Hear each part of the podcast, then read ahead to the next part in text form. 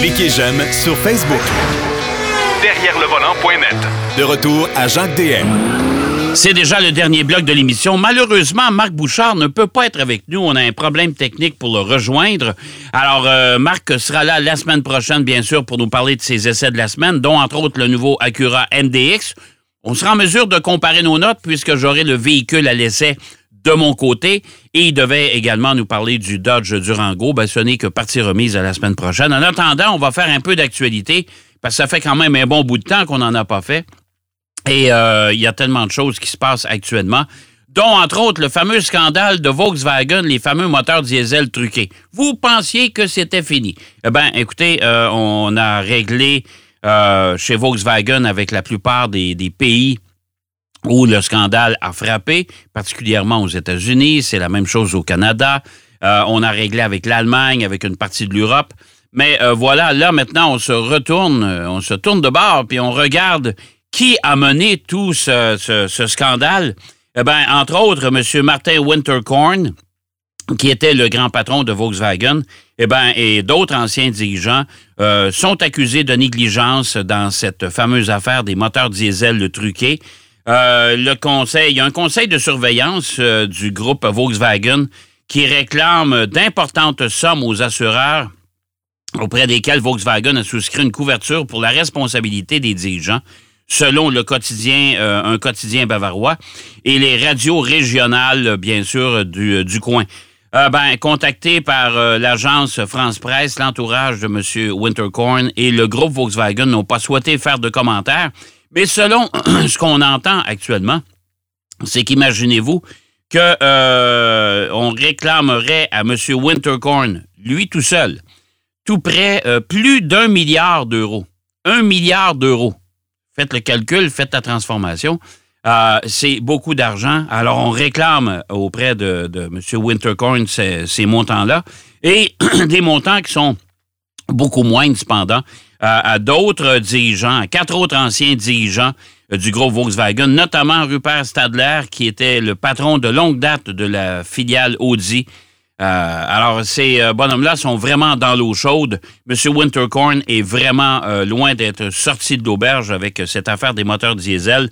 on sait que la justice allemande voit dans Martin Winterkorn et M. Stadler les principaux responsables de la tricherie du groupe aux 12 marques portant sur 11 millions de véhicules diesel. 11 millions qui ont été frappés par ce, ce trucage pour les faire apparaître moins polluants qu'ils ne l'étaient en réalité. Volkswagen a aujourd'hui tiré un trait sur une grande partie du scandale ayant éclaté en septembre 2015 et qui lui a valu une facture dépassant les 30 milliards d'euros dont le plus gros a été payé aux États-Unis. Ça veut dire que ça a coûté euh, probablement 40 milliards de dollars à Volkswagen.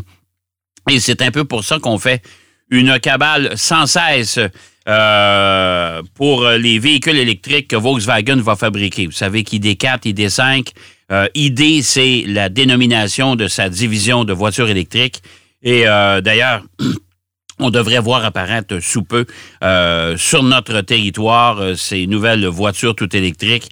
Et on fait beaucoup de publicité autour de ça. On a décidé d'abandonner certains modèles à essence même pour vraiment, vraiment orienter euh, la compagnie vers les modèles et les voitures électriques. On veut faire oublier aux gens, justement, ce scandale des moteurs diesel. Tant qu'à parler de scandale, hein, tant qu'à parler de, tant qu'à faire notre mémérage, hein, le mettre à date, eh bien, l'acteur François Cluzet, je ne sais pas si vous le connaissez, c'est un acteur français connu. Euh, c'est Dommage, on est à la radio. Si j'étais à la télé, je vous montrerais son visage et je suis convaincu que vous, euh, vous le connaissez. Eh bien, c'est lui qui va jouer le rôle de l'ancien dirigeant de l'Alliance Renault-Nissan, Carlos Ghosn. Eh bien oui, parce que vous savez que Carlos Ghosn, ça aussi, euh, on va en faire un film, hein, parce que c'est toute une saga, cette histoire-là. Carlos Ghosn, pour le rappeler, euh, était le grand patron du groupe Renault, Nissan et s'est ajouté à ça Mitsubishi. Euh, ce, grand patron éclatant euh, avait été arrêté euh, à sa descente d'avion dans son jet privé au Japon. on l'avait mis sous arrêt pour malversation envers la compagnie. Euh, et euh, M. Ghosn euh, a toujours clamé son innocence et par surcroît, il a décidé de s'évader euh, par l'entremise de, d'anciens membres des services secrets américains. Écoutez, une histoire à dormir debout, ça n'a aucun bon sens. Et il s'est bien sûr évadé vers le Liban, où il n'y a pas de, de- contrat d'extradition, si on veut. Il n'y a pas de- d'extradition possible euh, pour euh, le, ramener au Japon. Il n'y a pas d'entente entre le Japon et le Liban et plusieurs autres pays d'ailleurs. Et depuis ce temps-là, il, s'est euh, réfugié là-bas.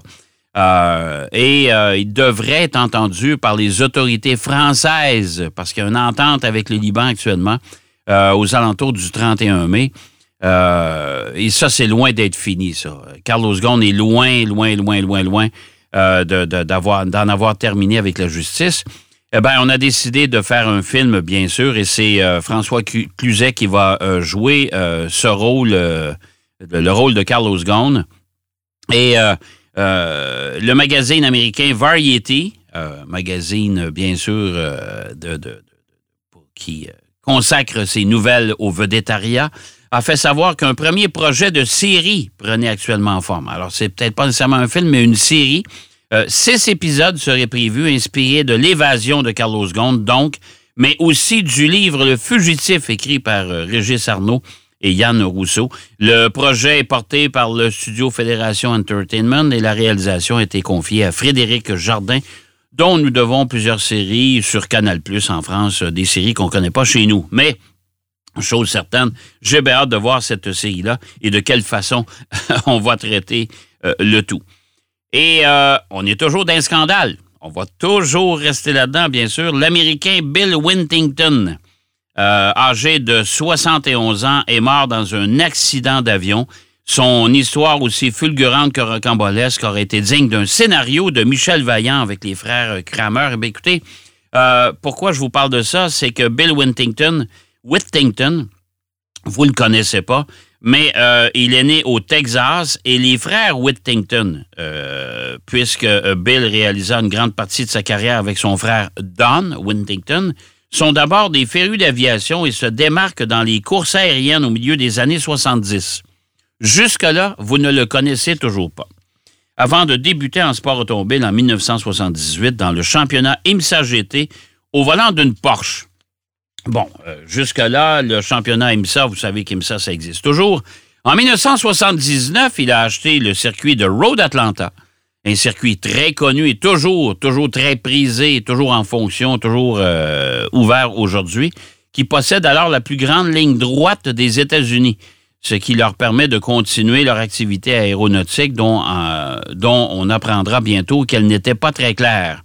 Surtout, il réalise un énorme coup en remportant les 24 heures du Mans sur une Porsche 935 K3 qu'ils ont purement et simplement acheté à Manfred Kremer euh, avec une belle grosse valise d'argent liquide. Oups! On n'achète pas une voiture de course de ce prix-là avec de l'argent liquide. Quand même, c'est particulier. En faisant équipe avec l'Allemand, l'Allemand euh, Klaus Ludwig, pour les amateurs de sport automobile, là, vous commencez à, comprendre un peu euh, où je vais en venir. Alors, Klaus Ludwig, c'est un pilote aussi très reconnu à l'époque. C'est d'ailleurs à ce dernier que revint le plus grand mérite, puisque l'Allemand assura la conduite une grande partie de la course, notamment sous la pluie. Euh, très intense et- cette année-là, car les frères Whittington n'avaient pas suffisamment d'expérience dans ces conditions. Il faut rappeler que ces deux bonhommes-là, ce sont des pilotes d'avion. Tout en s'asseyant à la NASCAR et même euh, à l'Indy 500, Whittington se focalise sur les courses en série IMSA et remporte jusqu'au milieu des années 80 une bonne dizaine de courses. Alors, c'est un meneur né. En 1984, il euh, troque les euh, Porsche pour des prototypes March et fonde l'équipe Blue Thunder Racing avec Randy Lanier, ce dernier remportant le titre pilote. Alors là, on voit, c'est déjà des gagnants, ces bonhommes-là. Et puis, en 1995, en 1985 plutôt, tout s'est écroulé.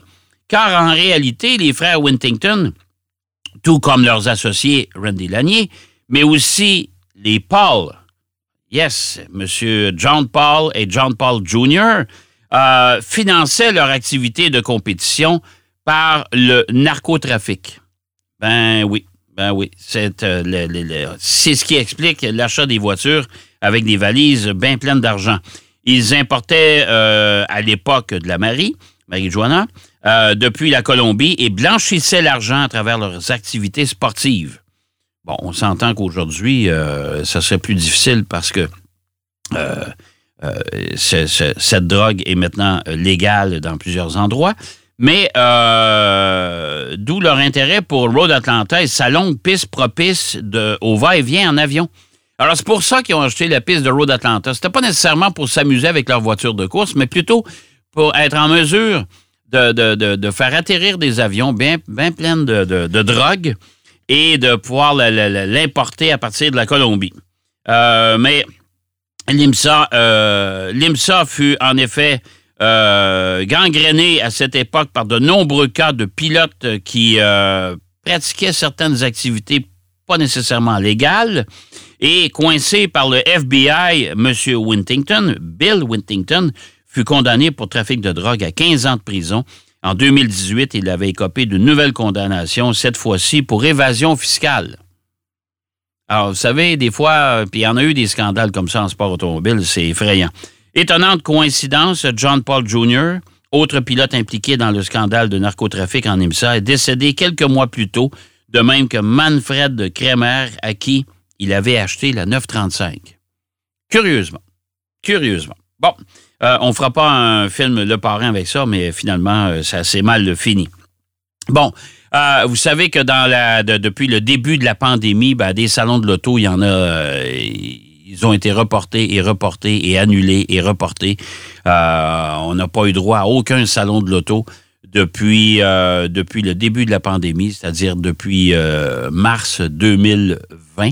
Euh, nous sommes en 2021. Je ne vois pas la lumière non plus. Je ne vois pas à quel moment on aura droit à des salons de l'auto.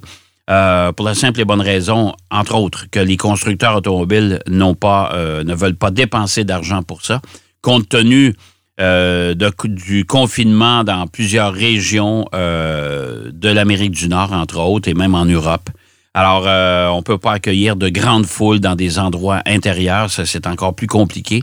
On commence à ouvrir certains endroits aux États-Unis où on peut assister aux courses automobiles. Je vous donne un exemple, aux 500 000 d'Indianapolis dans quelques semaines, ben, on aura droit d'accueillir 135 000 personnes. Mais il faut s'entendre, c'est à l'extérieur et avec un plan de distanciation et compagnie. Bon, mais quand même, mais quand même, on aura droit. Mais pour ce qui est des salons de l'auto, accueillir 100 000 personnes dans une semaine dans un endroit fermé, hum, on est très loin de la coupe aux lèvres. Alors, euh, on a remis, euh, on a reporté certains salons de l'auto, comme celui de New York, comme celui de Détroit. Euh, salon de l'auto de Détroit qui a perdu beaucoup de plumes et qui, à mon avis, ne reviendra pas avant bien longtemps sous sa forme originale. Euh, Il y a le salon de l'auto de Los Angeles qui se déroule à l'automne. On verra bien s'il y en aura un. Mais un autre salon qui se déroulait à tous les deux ans, c'est le salon de l'auto de Tokyo, un salon important aussi pour le marché euh, asiatique. Et euh, ben, on a décidé de l'annuler. Eh oui, et euh, est, un autre euh, qui va souffrir justement de cette pandémie. Euh, il y avait depuis des décennies, des décennies plutôt, cinq grands salons de l'auto qui étaient considérés comme des incontournables à l'échelle internationale. Sur une base annuelle, vous aviez le Salon de l'Auto de Détroit, je l'ai mentionné tantôt. Euh, celui de Genève en mars aussi, qui a, disparu. Euh, il y avait le Salon de l'Auto de Francfort qui, lui, on avait annoncé que c'était terminé. On parlait d'organiser un nouveau salon du côté de, Berlin ou de Munich. Et ben, depuis ce temps-là, on n'a pas de nouvelles compte tenu de la pandémie. Il y avait le salon, le fameux mondial de Paris aussi, salon hyper important, qui lui aussi euh, a disparu. Et le salon de l'auto de Tokyo qui se déroule en octobre, euh, mais ça tous les deux ans. Et la dernière édition du salon de l'auto de Tokyo s'est déroulée en 2019 où plus de 1,3 million de personnes ont visité le salon. Pour l'édition 2021, le président du conseil d'administration, euh, qui est aussi le président de Toyota, a déclaré hier, euh, ben, cette semaine, au journal Japan Times, que le salon n'aura pas lieu cette année. Et ça, c'est tout à fait comprenable. On a reçu aussi quelques petites informations. Vous savez que la nouvelle Honda Civic est sur le point de débarquer chez nous, euh, bien sûr, et partout sur la planète.